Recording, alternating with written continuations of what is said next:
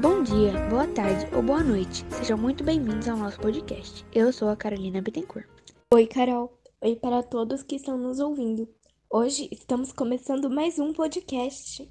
E qual vai ser o tema deste episódio, Débora? Bom, a gente vai conversar um pouco sobre a Revolta dos Malês, que aconteceu do dia 24 para o dia 25 de janeiro de 1835.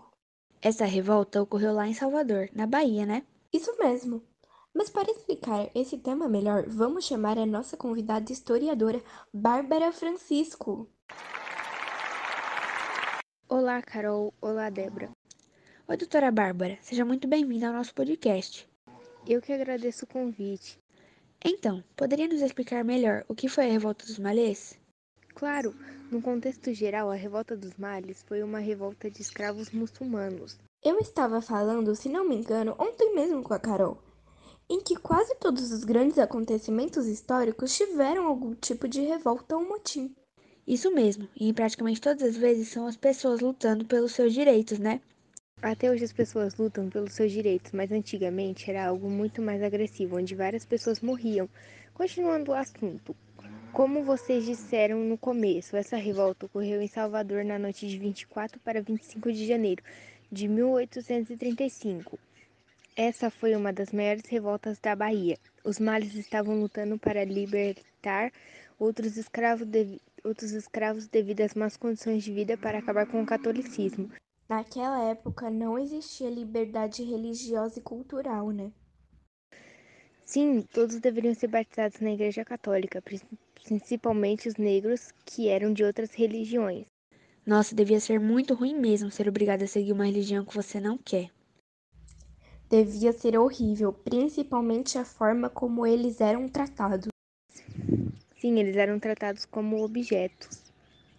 Bom, vamos dar um pequeno intervalo. Daqui a pouco voltamos.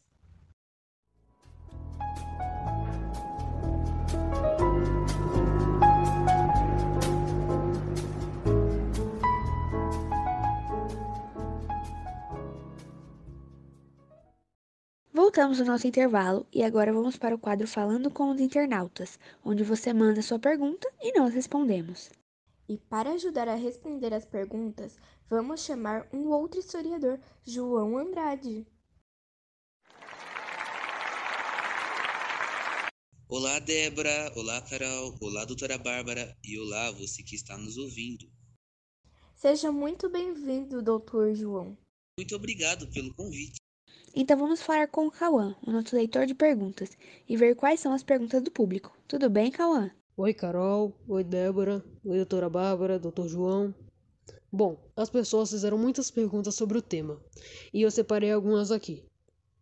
A primeira pergunta é da Gisele. Ela disse: Olá, pessoal do podcast. Meu nome é Gisele e eu gostaria de saber quem foi o líder ou a líder da Revolta dos Malês. Eu sou uma grande fã de vocês.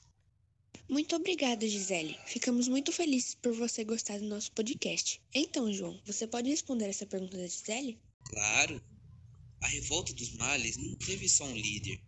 Na verdade, foram oito líderes principais: Aruna, Pacífico Licutã, Nicobé, Damalu, Manuel Calafate, Elisbão do Carmo e Luiz Sanin. A próxima pergunta foi do Rangel.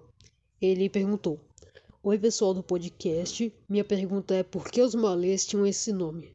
Angel, os males tinham esse nome porque malé vem de Imalé, que significa muçulmano na língua iorubá.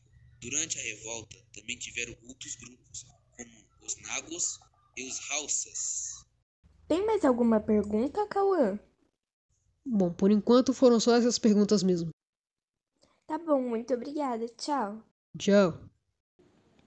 Vamos dar mais um intervalinho e já voltamos.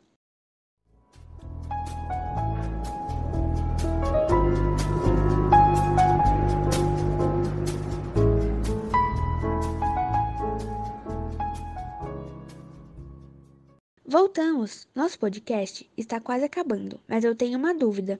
Qual foi o tamanho dessa revolta? Tinha quantas pessoas, mais ou menos?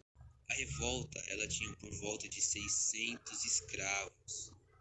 Na época, a população era de 60, 65 mil pessoas, sendo cerca de 40% escravos. Então foram só 600 pessoas?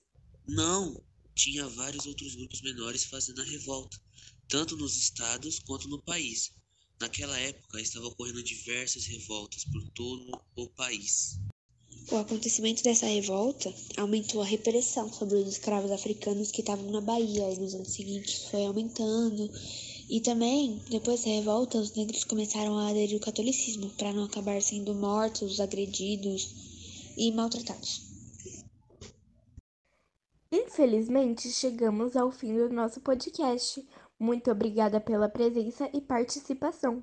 Obrigada a você também que ouviu nosso podcast. Tchau, até a próxima. Tchau! Tchau! Tchau!